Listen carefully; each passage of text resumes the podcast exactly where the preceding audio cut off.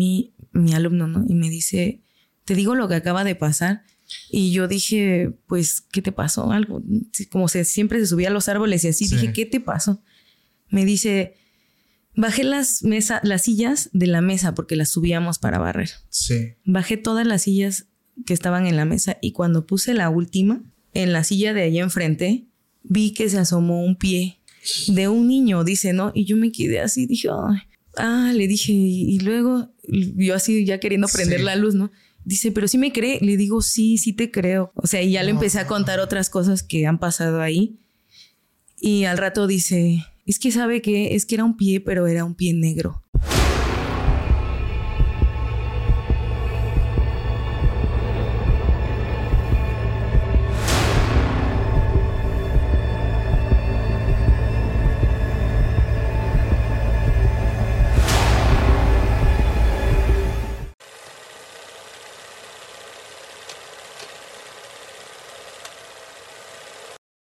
Hola, ¿qué tal amigos? Sean bienvenidos a un capítulo más de Podcast Extra Anormal. Mi nombre es Paco Arias y estoy muy feliz de estar nuevamente aquí con todos ustedes. En esta ocasión pues nos encontramos aún en la ciudad de Oaxaca y estoy muy contento porque hoy voy a platicar con una maestra, una amiga mía. Hoy me acompaña Paola. ¿Cómo estás Paola? Hola, muy bien. Mucho gusto de estar aquí. Gracias por estar por acá Paola. La verdad estoy muy contento y estoy seguro que lo que hoy nos vas a platicar nos va a impresionar bastante sobre todo porque ya hemos estado anteriormente con, bueno, mi mamá que es maestra también, le ha tocado estar en municipios eh, bastante lejanos a la ciudad, donde pasan muchísimas cosas. Entonces estoy seguro que traes bastantes vivencias que nos van a impactar en este momento. Familia, en este momento quiero decirles que si son los primeros videos que estás eh, viendo, escuchando, te unas a la familia extra normal sé parte pues de este proyecto apoyándonos también. Recuerda que dejando tu like y suscribiéndote apoyas a que el, proyecto pues siga creciendo y pues nosotros nos motivemos más para seguir trayendo más contenido. Y también quiero decirles que nos pueden encontrar en Instagram donde también estamos subiendo historias de todas las personas que están pues disfrutando del capítulo. Fíjate Paola que a veces la gente eh, me gusta porque es como si fuera una película. Se acuestan en su cama ponen el podcast, tienen sus palomitas y luego me mandan las fotos, yo las comparto en las historias, entonces me gusta ver cómo disfrutan del programa. Y bien, vamos a empezar con esta noche de relatos, no se vayan, quédense hasta el final porque lo que viene está muy interesante. Paola, ¿tú crees en el fenómeno paranormal? Sí. Sí. ¿Cuál es la experiencia que a ti te cambió pues este panorama de todo este tema? Mm, bueno, no sé si me cambió en realidad, o si he crecido como con esto, ¿no? Porque soy muy curiosa y en realidad eh, siempre me ha gustado esta parte de la tradición oral, como me han compartido muchas cosas mis papás, mis abuelos, y siempre como trato de pues seguir esa línea y pues me, llama mucho la atención. Ok. Pero em, creo que te podría contar desde que era recién nacida. Em, yo vivía en Chiapas con mis papás y mi papá también es maestro. Sí. Entonces eh, vivíamos en una casa que estaba al lado de un, o era parte como de la escuela. Ok. Entonces eh, yo estaba recién nacida y en ese tiempo falleció un hermano de mi papá. Sí. Entonces él tuvo que regresar a Tuxtepec para pues, pues todo este proceso. Sí. Y mi mamá y yo nos quedamos en la casa. Sin embargo, en la casa donde vivíamos eh, bueno, ellos me cuentan que era muy raro porque todas las noches escuchaban pasos en el techo. En el techo. Eso es un clásico, ¿no? Sí. Pasos en el techo. Y también algo muy curioso era como una... ¿Has visto estas cubetas de aluminio? Sí. Bueno, cuando les pones agua y las pones en alguna parte así en el piso, tienen un sonido particular. Sí, son muy escandalosas. Ándale. Entonces mi mamá dice que se escuchaba como eso siempre también. Y a veces en, en la habitación de al lado había eh, mesas, sillas amontonadas y dice que escuchaba como que las tiraban. Pero se asomaban y todo estaba... No había nadie. No, estaba en orden en su lugar, ¿no? Ok. En estos pueblos, eh, tengo entendido eh, lo que es Chiapas, Mérida, Yucatán, gran parte del sureste de México, con el tema de los niños recién nacidos, no sé si te suena un fenómeno que se repite mucho. Sí, Pues de hecho sí, también aquí en el Valle de, de Oaxaca es muy Ajá. común lo de las brujas, ¿no? Lo de O las sea, brujas que chupan niños. Sí, tienen la creencia muchas personas de poner las tijeras como abiertas Sí. para que hagan una cruz en, la- en abajo de las almohadas Ajá. y otras otras tantas historias, ¿no? Que, Sí, a mí me han platicado, fíjate que luego ponen en las esquinas sal, eh, ponen las famosas las tijeras, el listón. Son como pequeños, yo les llamo half-life, pero son como pequeños eh, trucos o, o digamos formas de proteger, ¿no? Y me llama mucho la atención porque en esta región donde nos encontramos, eh, si he hablado con varios abuelitos o personas ya grandes de la tercera edad, ellos repiten mucho estos procesos. No, si hay un niño recién nacido en casa es peligroso. Eh, ¿Por qué? Porque la bruja puede llegar, le echan el sueño a las mujeres embarazadas. términos muy eh, que se van repitiendo en varios casos. Pero lo que me sorprende luego es escuchar de casos donde sí, efectivamente llega una entidad eh, tipo bruja, que es como una sombra, y estos llegan pues a raptar a, pequeños, ¿no? A estos infantes o incluso muestran en su cuerpo ciertas marcas que son los famosos chupetes o chupetones. O incluso también ha habido casos hablando yo con un amigo que se dedica a investigar estos casos que los encuentran pues ya digamos que ya no ya no vivos por así decirlo. Así es. y eso cómo bueno cómo afrontas tú este caso en, en tu caso lo que me platicas a qué piensas que haya sido este fenómeno Bueno, la verdad no, no sé, pero sí como pues por toda la experiencia de las historias y todo eso, sí pienso que era algo así, ¿no? ok Este, incluso también hablando de brujas un poco, cuando ya era más grande, me vine a vivir acá a Oaxaca.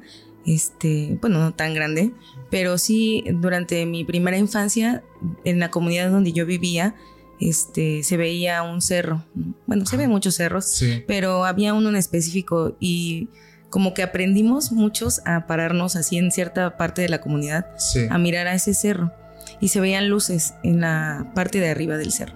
Entonces mis tías o las personas que pasaban nos decían, ah, son las brujas, ¿no? así bien Ajá. fríamente Y, y nosotros sí, ah, pues crecimos con eso, son las Sí. brujas. Ahora no, no he visto esas luces realmente, ya que he estado grande y que he vivido otra vez ahí. Pero sí, sí me acuerdo que las veíamos, ¿no? Entonces también se manifiestan así como bolas de fuego bolas de fuego. Eso, eh, fíjate que es curioso, porque los maestros que han estado en comunidades, o incluso hablamos de la misma capital, pero de años atrás, sí era muy eh, normal el ver esas famosas luces que cuando las personas se acercan se dan cuenta que son bolas. Son simplemente ruedas eh, esféricas, no sé cómo llamarles, pero son de fuego.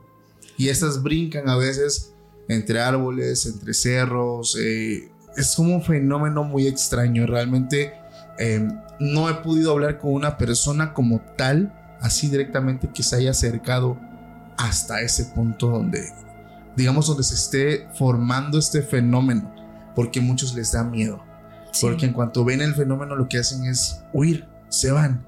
Pero es un fenómeno muy impresionante que la gente también del podcast pues ya ha conocido, pues porque hemos hablado de él.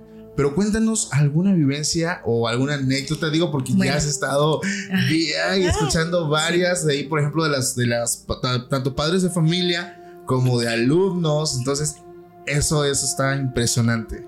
Sí, eh, bueno, ya como para terminar también un poco con el tema de Sí. las brujas, o no, o no, no terminarlo como tal, pero sí, este, me gustaría contarte una historia de mi abuela. Va, me ¿no? va. Este, justamente ahí en esa parte de la comunidad donde todavía vive mi abuela ahí, y mis Sí. papás, ahora, este, había un pozo. Entonces, como era público, ¿no? En ese Sí. tiempo mi abuela no tenía un pozo en la casa y tenía que ir a traer agua. Y mi mamá estaba muy pequeña también. Entonces resulta que en el trabajo se le olvidó que tenía que ir por agua antes de que anocheciera. Ok. Entonces fue hacia allá y empezó a sacar agua y de repente vio que venía una bola de lumbre acercándose. O sea, la veía que venía cada vez más cerca, ¿no? Sí. Y mi abuela, pues sabiendo que era una bruja y que mi mamá estaba ahí con ella en el pozo, pues se apuró porque pensó que, pues probablemente, daño, ¿no? sí, quería ir por mi mamá tal vez. Sí. Entonces, este, sacó lo que pudo de agua y cargó a mi mamá y se echó a correr, ¿no? Y dice Wow. que en realidad sí, la bola de lumbre la siguió hasta lo que era ya como los límites de la comunidad, pues ya no Sí. entró. Pero sí, mi abuela me cuenta mucho eso. Wow, y es que son como esas entidades que buscan el momento como para poder eh, hacer sus fechorías. Y en ese momento realmente sí se encontraban muy vulnerables.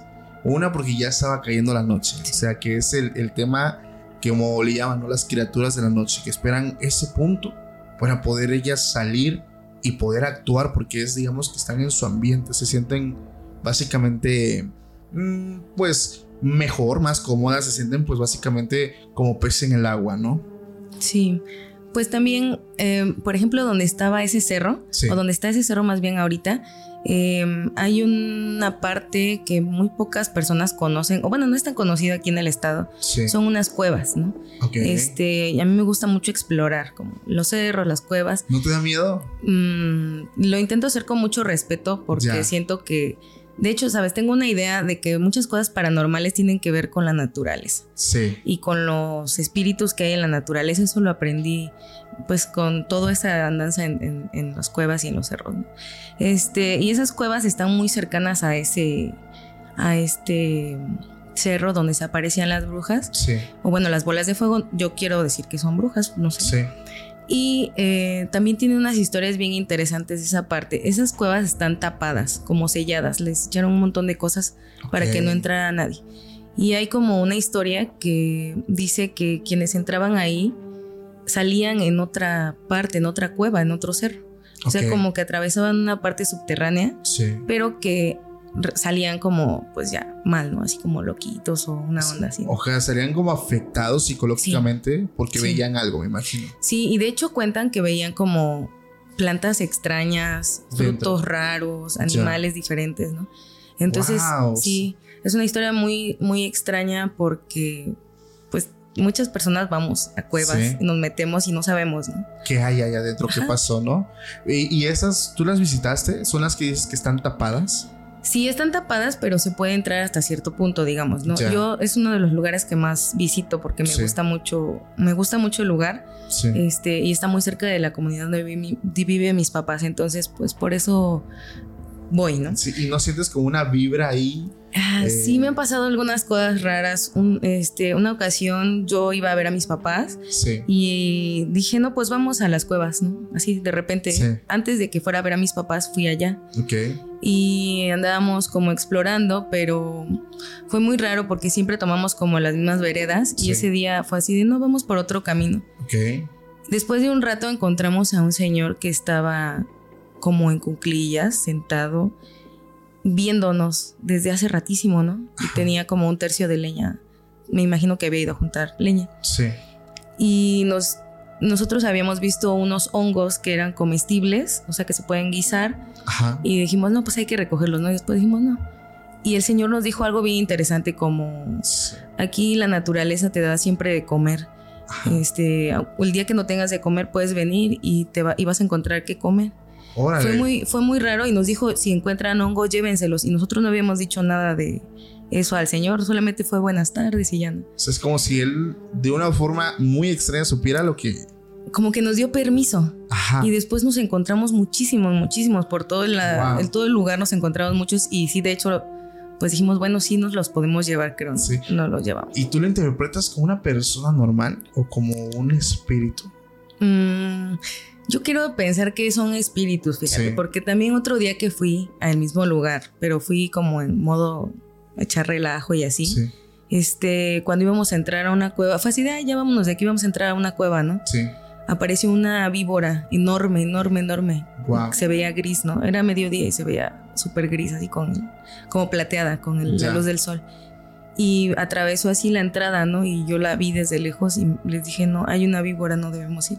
Entonces yo siento que, pues te habla la naturaleza de muchas formas. O sea, como que sientes que hay momentos donde te dan acceso y- te dan como que esa abundancia, ¿no? Para que disfrutes de- del momento y del lugar. Y están como esas negativas que de una forma u otra, pues te hacen pensar, no, creo que no es correcto o no es el momento de que entremos porque puede pasar pues, algo, ¿no? En este caso sería una tragedia. yo creo que debemos este, aprender a interpretar ¿no? las cosas, eh, solamente que hay que ser observadores. Eh, lo, lo, que está pasando hace poco, como hace unos dos años, todavía era lo último de la pandemia, o bueno, no sé si estaba la pandemia, fui a escalar un cerro con unos primos. Y bueno, cerca también ahí de la comunidad. Y mi primo me estaba contando, que es de ahí del pueblo, me estaba contando una historia así de, si encuentran algo aquí en el cerro que les guste, no se lo lleven. ¿no? No se lo lleven porque eh, a la noche los va a visitar un hombre, no sé qué, y se van a convertir en personas del cerro. Entonces cuando mueran van a estar aquí cuidando el cerro, ¿no? Y muchas, muchas personas dicen que han visto personas que han fallecido y que están ahí. Es como un tipo de maldición. Y me recuerdas mucho, fíjate la anécdota que nos contó mi buen amigo Uriel, que estuvo con nosotros hace unos meses, que él encontró dentro de, su, creo que era su comunidad, sí era su comunidad, encontraron una, una cueva que no estaba descubierta, o sea, fue como un descubrimiento, eh, pero estuvo muy curioso porque va subiendo un cerro. Entonces él es como tú en el sentido de que le gusta mucho aventurarse y conocer y visitar ese tipo de lugares. Entonces eh, la gente ya conoce esta anécdota. Eh, él fue con su novia en ese momento, con su pareja, y al entrar a la cueva ellos se encuentran antiguas, digamos, artefactos como herramientas, vasijas, entonces todo estaba como incrustado en la en las paredes, ¿no? O sea, estuvo impresionante porque nadie del pueblo tenía conocimiento de esa cueva. Entonces, él me dice es que nosotros cometimos un error, porque antes de irnos vimos eh, pues una antigüedad muy padre y se nos hizo muy fácil tomarla y e irnos, ¿no? Guardar la mochila. El problema de esto es que dice, mi novia se enfermó muy fuerte y empezó a ir al doctor y medicamentos uno tras otro, inyecciones, estudios y ella simplemente no le encontraba nada y solo decía no aguanto, me siento mal. Entonces le empieza a hablar a él, le dice yo creo que me voy a morir, no, el medicamento no me está haciendo nada. Y él dice es que ya intentamos de todo. Y como flashazo recuerdo, ella se trajo esto. Entonces, ¿será posible? El caso es que una tarde, fíjate, ellos fueron, la primera vez fueron en la mañana de día, varios. La segunda vez que él va, lo hace de noche, porque su novia le dice una tarde, yo ya me estoy yendo, no aguanto. Dice, yo agarré mi mochila, jalé a uno de mis eh, alumnos, acompáñame nada más aquí en carretera, este, tú te quedas ahí a orillas, yo me voy, si no regreso en tanto tiempo, le hablas a la policía, pero yo necesito ir a dejar esto porque eso se, lo está, se la está llevando. Y dice él que en ese transcurso de subir pues la montaña pues va entre puro sendero porque pues al no ser una cueva descubierta no es como que haya un camino, o sea, vas caminando en el monte arriesgándote que haya animales, serpientes y de todo. Entonces dice, yo no llevaba nada, ni un palo, porque yo traía como que esa prisa de que ya se me estaba yendo pues esa muchacha. Y dice, como por arte de magia o obra de Dios, llego a la cueva, se me hizo muy rápido el camino agarré, grité, aquí les devuelvo lo que me llevé, por favor déjenme en paz, se los regreso, discúlpenme. Regreso, voy a verla y mi novia, como por arte de magia, no sentía nada. Impresionante, por eso algo que tú mencionas es el hecho de cuando te metas a ese tipo de lugares, tener mucho el respeto. El, el respetar, el pedir permiso, el ser pues muy cuidadoso, o sea, no llegar ni a destruir, porque eso no nos pertenece, no es nuestro, tiene un dueño. Entonces, si ya nos dan como que el, acceso a estos lugares, eh, se me hace bastante impresionante porque pues puedes entrar, pero tranquilo, ¿no? O sea, respetando el lugar. ¿Qué opinas de eso? Pues yo siento que siempre es con respeto eh, el, el, hecho de asistir a estos lugares. Sí. Porque hay sí energías realmente y hasta te lo puedes llevar, ¿no? Como a esta chica que le pasó. Ese día me acuerdo cuando fuimos al cerro con mis primos que me habían dicho como no, no agarren nada, ni una moneda, nada, ¿no? Sí. Y yo me quedé tomándole foto a un halcón que estaba en una piedra. Entonces mis primos subieron y cuando yo eh, seguí había una moneda de a peso en medio de una piedrota. Y yo me quedé así, dije, bueno, estos me pusieron la moneda para, pues para molestarme o hacerme algo, ¿no? Este, o sea, relajo o algo así, ¿no? Este, incluso dije, le voy a tomar una foto para recuerdo, pero después dije, pero no quiero ningún trato, mejor no. Sí, mejor ahí se queda, ¿no? No me llevo nada, ni imagino, está bastante bien porque pues estás cuidando esa parte. Oye, pero alguna anécdota ya en el tema laboral, hablando eh, con tus alumnos o contigo mismo.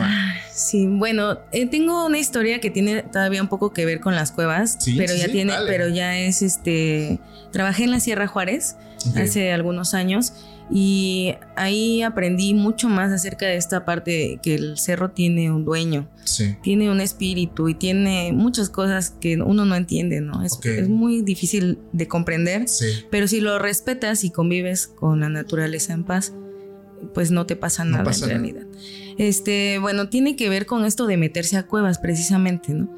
En la comunidad me tocó en un día de muertos contar las leyendas, leyendas de la comunidad, ¿no? Entonces me mandaron, bueno, no me mandaron, sino yo fui a preguntarle a algunas personas sobre historias y me decían una historia que también escucho mucho en otras comunidades acerca de que iba un señor al, poblado de al lado a, a vender sus productos, ¿no? Entonces, eh, llegando hacia un arroyo, vio que en el cerro había una puerta que no estaba, como una entrada, digamos. Sí. Entonces él entró, se asomó, entró y la puerta se cerró detrás de él. Ok. Entonces dice que vio como un llano muy grandote donde había personas que estaban haciendo cosas, trabajando, o sea, pues en su labor cada quien. Dentro del cerro. Dentro del cerro, ¿no? como que era una cueva, una cosa así. Y de repente alguien lo vio y le dijo, no puedes estar aquí si no estás haciendo nada. Y lo llevaron con el dueño del lugar. Ok. Y el dueño del lugar estaba en una en un salón en donde había como una mesa con un banquete de muchas cosas. Todo eso dentro del cerro. Dentro del cerro. Wow. Eso me contó la señora a la que entrevisté. Y me dice que este señor, bueno, que el dueño de ahí le dijo que no podía estar, tenía que trabajar. Sí. Que primero podía comer lo que él quisiera, o sea, inicialmente lo que él quisiera del banquete. Ok. Pero que no se podía llevar absolutamente nada de ahí porque todo era de él. Sí, tiene un dueño. Y lo pusieron a trabajar, estaba carreando agua. Eso hacía, ese era su trabajo. De repente, lo que estaba acarreando agua, se dio cuenta de que se abrió otra vez la puerta y el señor salió sin que se dieran cuenta, ¿no? Y pues regresó a su casa. Sin embargo, cuando llegó a su casa, eh, pasó algo muy raro, que creo que es algo que pasa en todas estas historias. Resultaba que había pasado un año de que se había desaparecido. ¡Wow! El, burro que él llevaba con sus cosas en eh, hacia la comunidad regresó solo a su casa y lo fueron a buscar. Entonces, como estaba cerca de un arroyo, pensaron que se había caído o alguna cosa y no lo habían encontrado ya lo habían pues. dado por una persona desaparecida. Sí, el señor reapareció al año y contó su historia y dicen de hecho que ese año no se celebró como Navidad, creo algo así en el pueblo. Eh, te estoy hablando de hace muchos años, pero pues ya era este como que había iglesia católica y todo eso. Entonces, porque todos fueron, todos fueron a ver al Señor. Todo el pueblo fue a ver la historia del Señor. O sea, querían escuchar de viva voz de Él. O sea, ¿dónde estuvo? Pero algo interesante es que el Señor contó todo lo que le había pasado. Sí. Y al año siguiente, exactamente al año siguiente, falleció. Ya no, ya no vivió más. O sea, la señora de ahí dice que pues reclamaron su alma, ¿no? Porque se salió sin permiso o algo así. Oye, a ver, un punto principal, antes que se me olvide él, ¿cómo describe a esas personas? ¿Como humanos normales? ¿O duendes, chaneques, entidades? O sea, ¿cómo es ese contacto con estas... No, es que no sé cómo llamarlos, pero estas entidades que, estaban ahí, que claramente yo considero no son humanos. Pues yo, yo siento que eran como almas, una cosa así. Yo, creo más bien. Como espíritus de la naturaleza. Sí. Es, pero ahora lo que me impresiona es el bucle que se genera, ¿no? O sea, lo que pasa en lugares como el Triángulo de, las Bermudas, eh, lugares donde el espacio y el tiempo cambian totalmente. Puedes estar ahí unos minutos, pero realmente en, en este plano ya pasó tanto tiempo. En este caso es un año. Es impresionante porque hay un misterio en la Tierra. Bueno, no me quiero desviar tanto, pero hay un misterio de que hay lugares. Una vez estaba yo escuchando a una persona que se dedica a investigar fenómenos como estos, que dice que hay veces lugares en la Tierra donde se generan vórtices que al mismo tiempo generan como estos campos que muchos lo interpretan como portales. Entonces cuando nosotros pasamos esa barrera, rompemos el espacio-tiempo. Y es cuando tú, tú como persona estás viviendo ahora el tiempo de la forma en cómo se está viendo ahí, a pesar de que del otro lado de donde tú vienes ya han pasado tantas cosas. Entonces es por eso que se hablan desde teorías como viajes en el tiempo, donde pues, o sea, es un mundo muy interesante.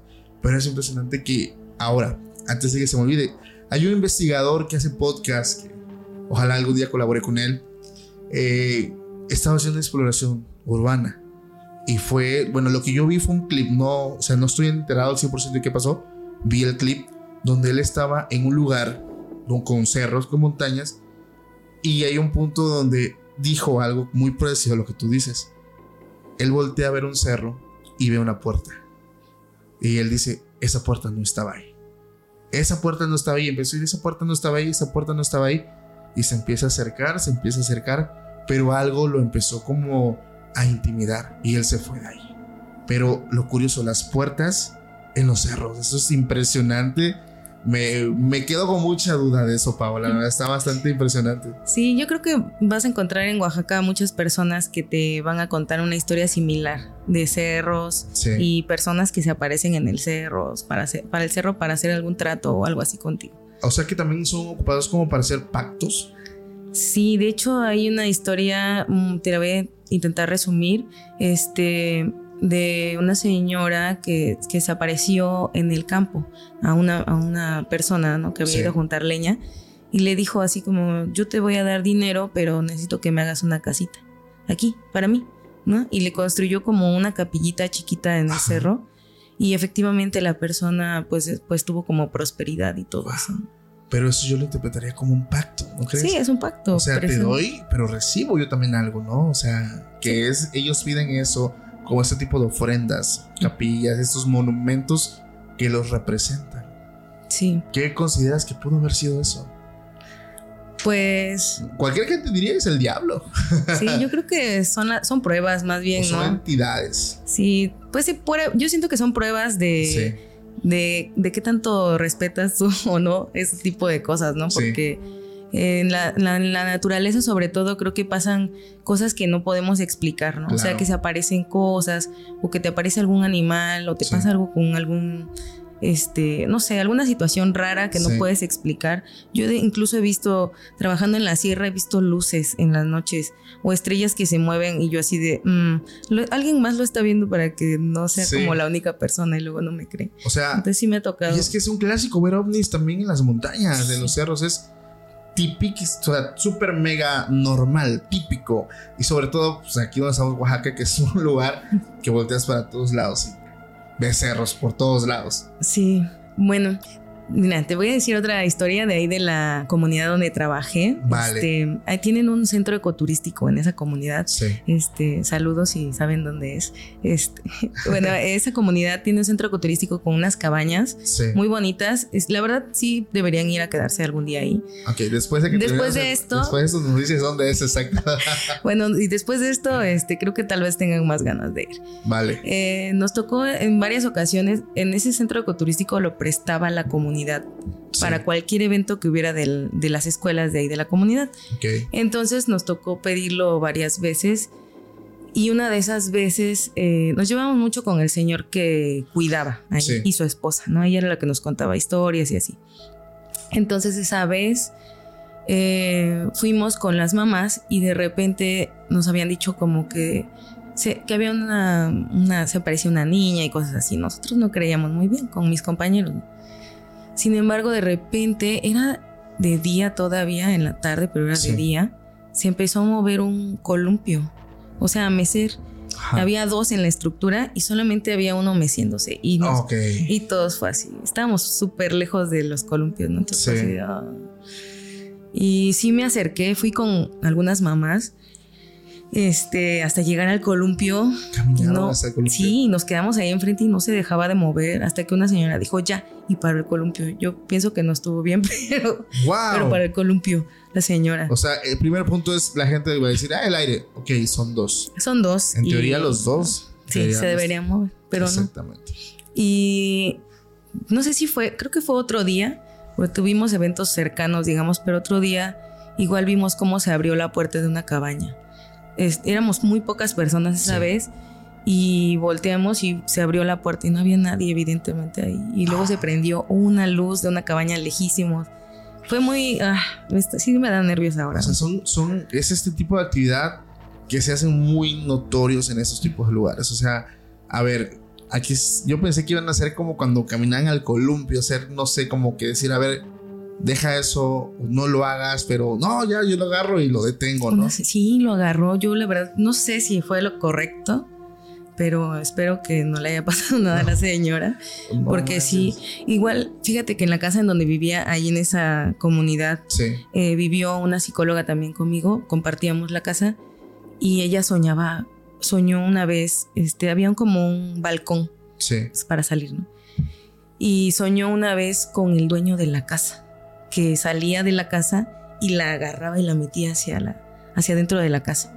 Pero ella no con, nosotros no conocimos al señor, por supuesto que no. O sea, él, ella como que, digamos, lo imaginó.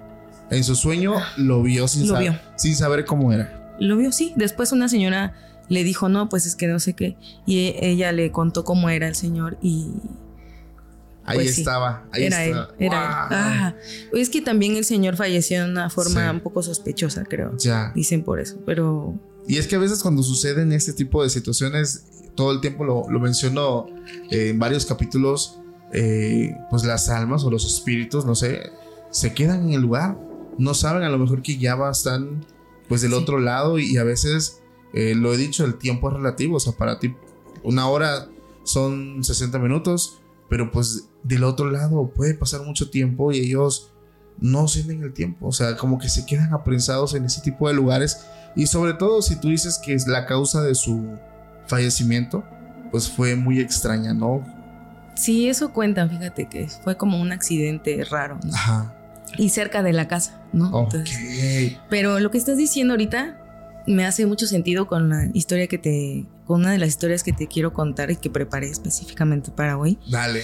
Este, también en esa comunidad, ay, esto sí me da más nervios, la verdad, porque esto me pasó a mí.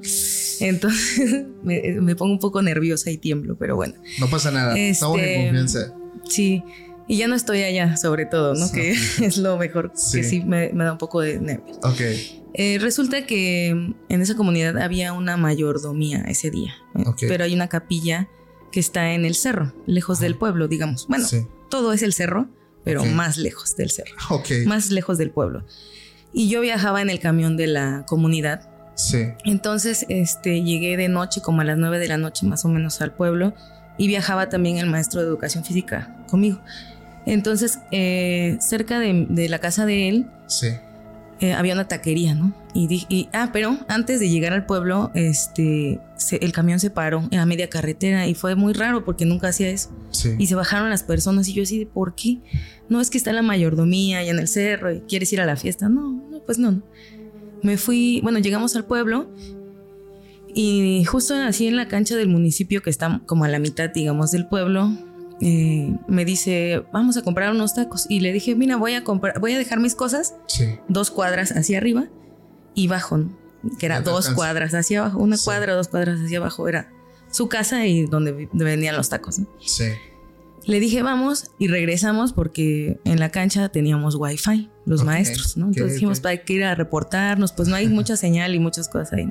Este, yo subí a mi casa, dejé mis cosas, regreso y, hay un, hay dos formas de llegar, digamos, a donde estaba o está la taquería, no sé si todavía está. Una es un callejoncito. Ok. Todos los días, todos los días, todos los días yo pasaba por ahí para ir a, a cualquier lugar, ¿no? Sí. pero eh, en esa ocasión, justo antes de llegar o de entrar hacia el callejón, como que algo me detuvo y me quedé así, dije, ay, no sé si irme por ahí, porque al final había una parte donde hay como pinos y está Sí. oscuro.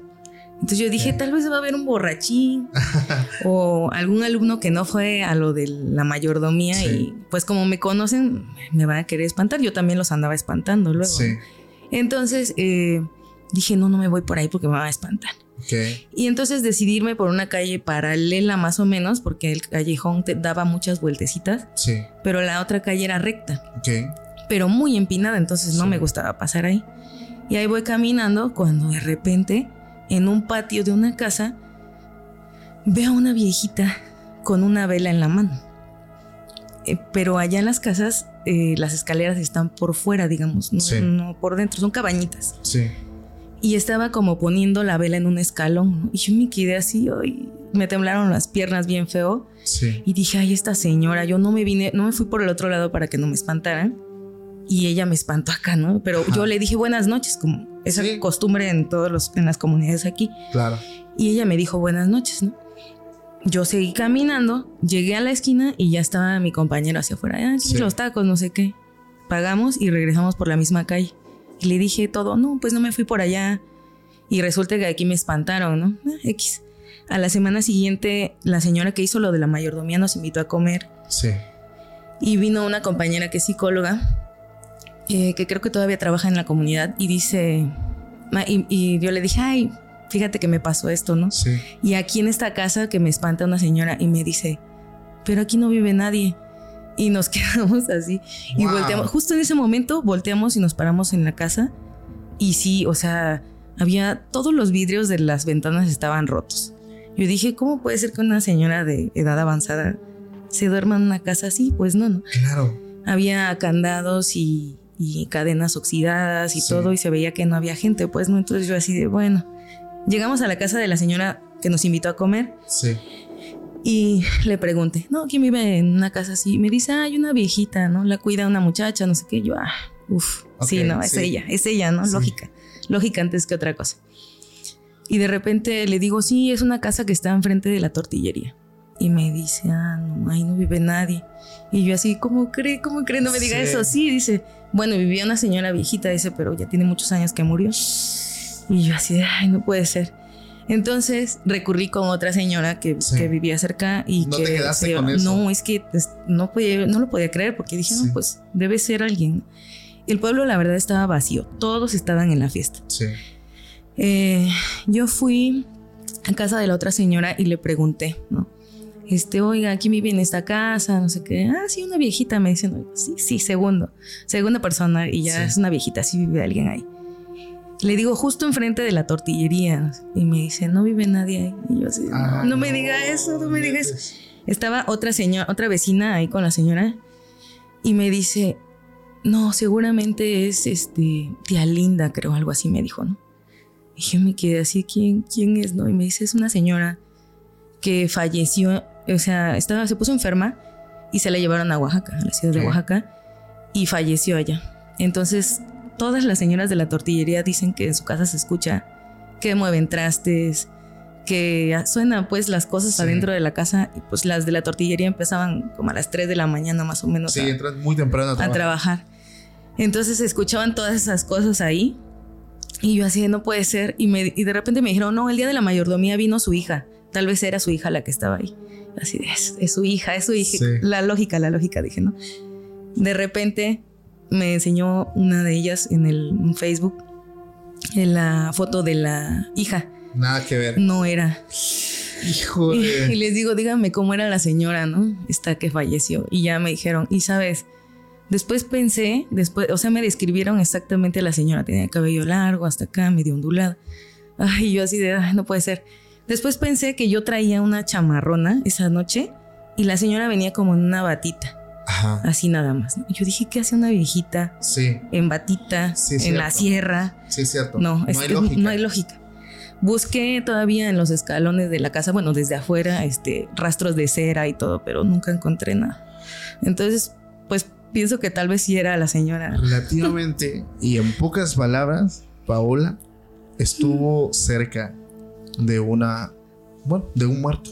Ah, puede ser. ¿Te da escalofrío? Sí, me da así? escalofrío, la verdad. No inventes, Paola. Es que esto, digo, esto, lo que tú hiciste es lo que realmente yo hubiera hecho. O sea, yo me super mega me tengo que pasar tantos filtros para saber si lo que yo vi, o sea, es un fenómeno paranormal. O sea, yo hubiera hecho lo mismo. Voy con esta señora, voy con la de la tortillería, voy con la otra.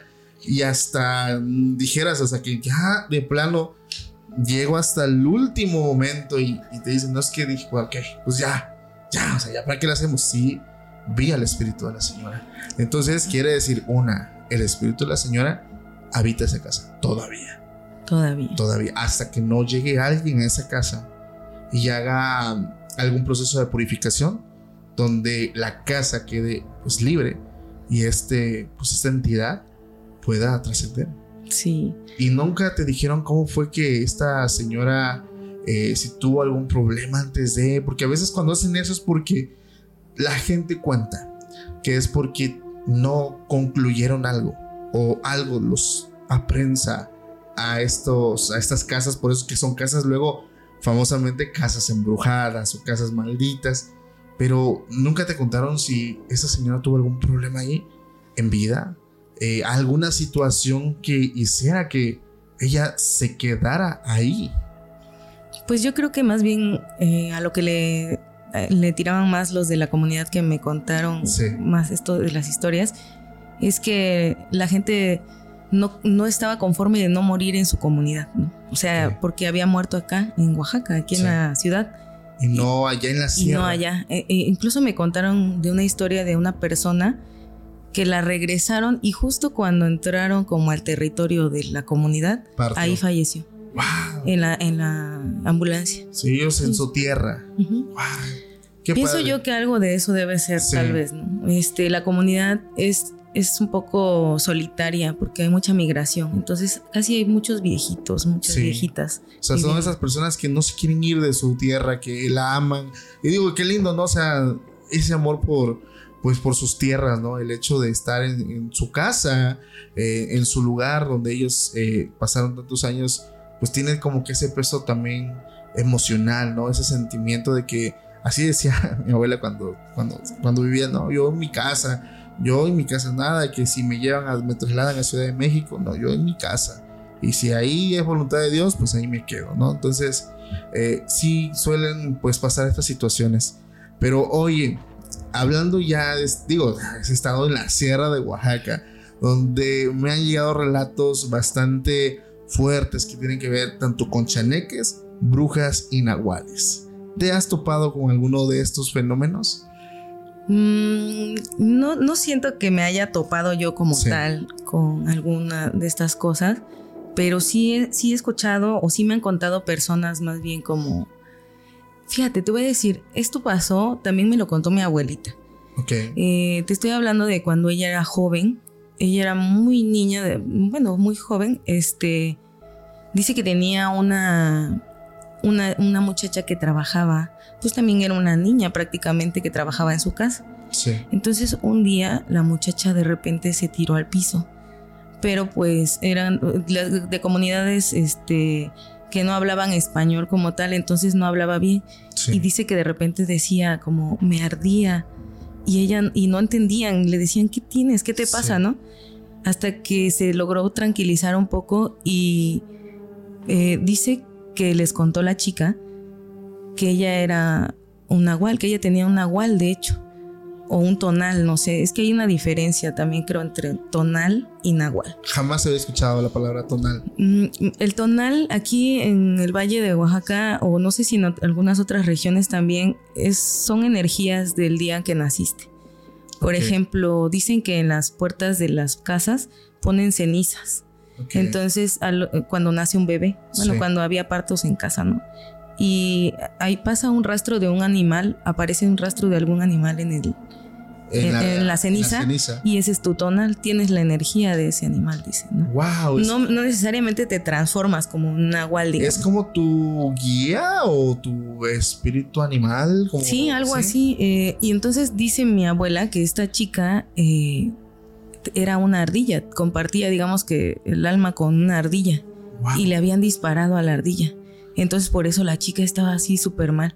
Ya no recuerdo bien si la chica se compuso o qué pasó, pero Mi abuela cuenta esa parte. Lo impresionante es qué pasa si la ardilla muere.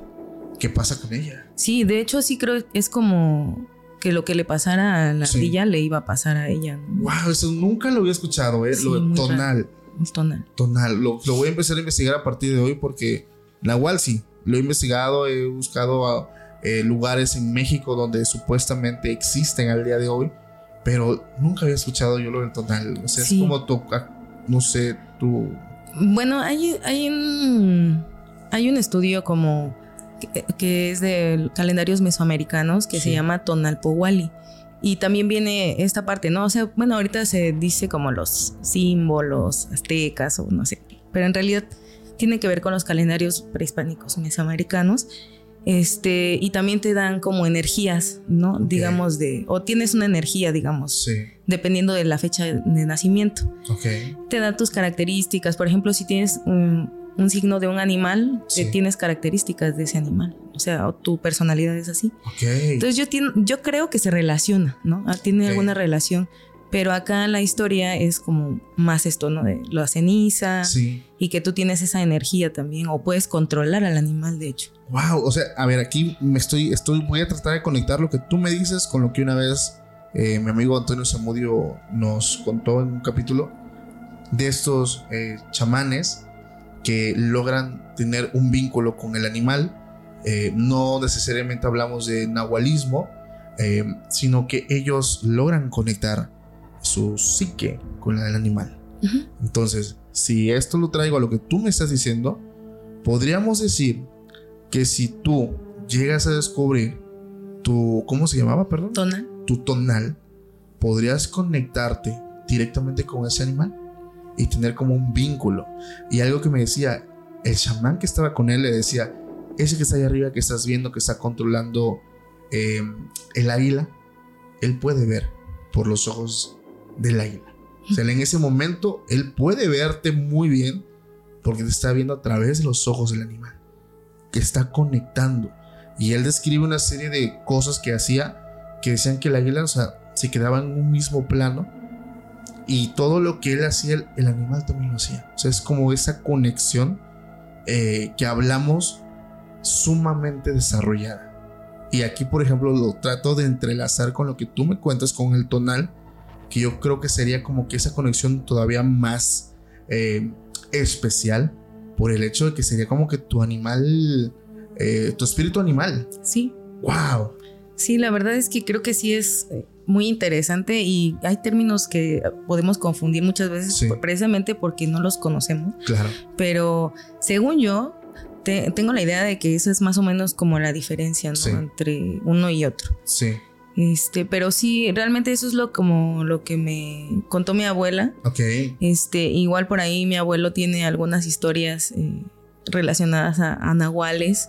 Este, que creo que él, él podría contárselas mejor, pero él vio un nahual. Ok. Y también, ¿Aquí en la sierra de Oaxaca? No, él es como de por mm, la Mixteca. Bueno, no, digamos que pertenece todavía a Nochixtlán, por ahí. Entonces no es la Mixteca aún. Este, las orillas de Oaxaca, digamos. Pero este, pues es que son, son historias de personas que vivían en el campo, que tenían que caminar, este, pues hectáreas, ¿no? Así para poder llegar a otros lugares, a otras comunidades. Y sí, me cuenta que vio uno que estaba como, era como un tipo yegua, dice, estaba en una cueva.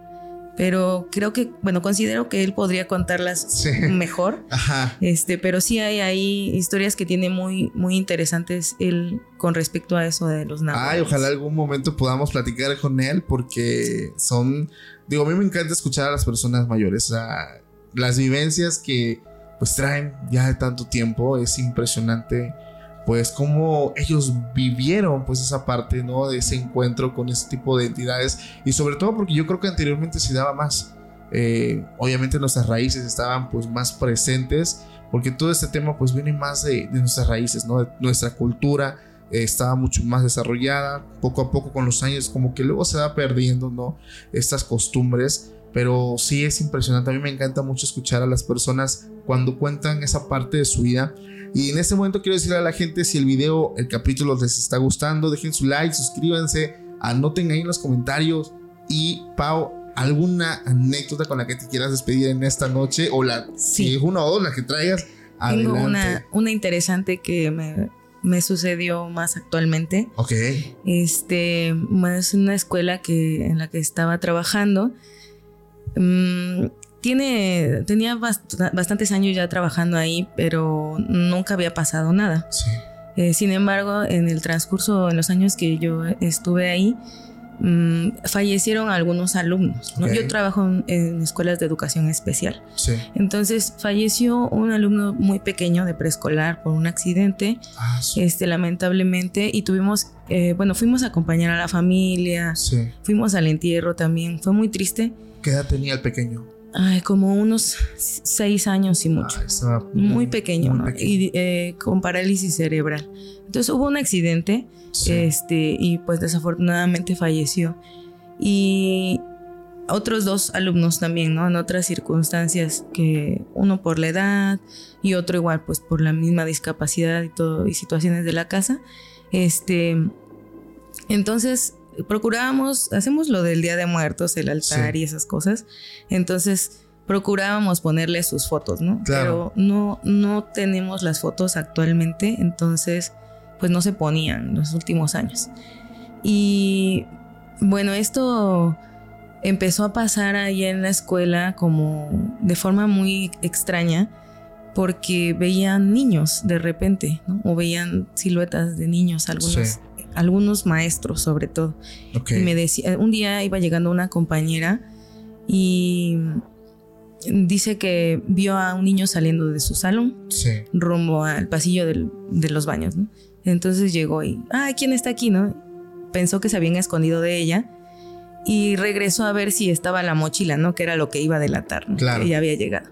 Y no había nadie. Entonces, eh, otros compañeros fueron al baño a ver si había alguien escondido y no había nadie, ¿no? En realidad. Entonces, mi compañera es- ese tiempo estaba embarazada y estaba Sí. súper espantada. Claro. Eh, justo en ese momento iban llegando todos sus alumnos, ¿no? Entonces fue así de, no, pues ninguno de ellos. Híjole. Este, eh, luego otro compañero que trabaja en el área de mantenimiento, eh, él llega más temprano, siempre, llegan más temprano y hay, hay veces en que les toca prender las luces todavía, ¿no?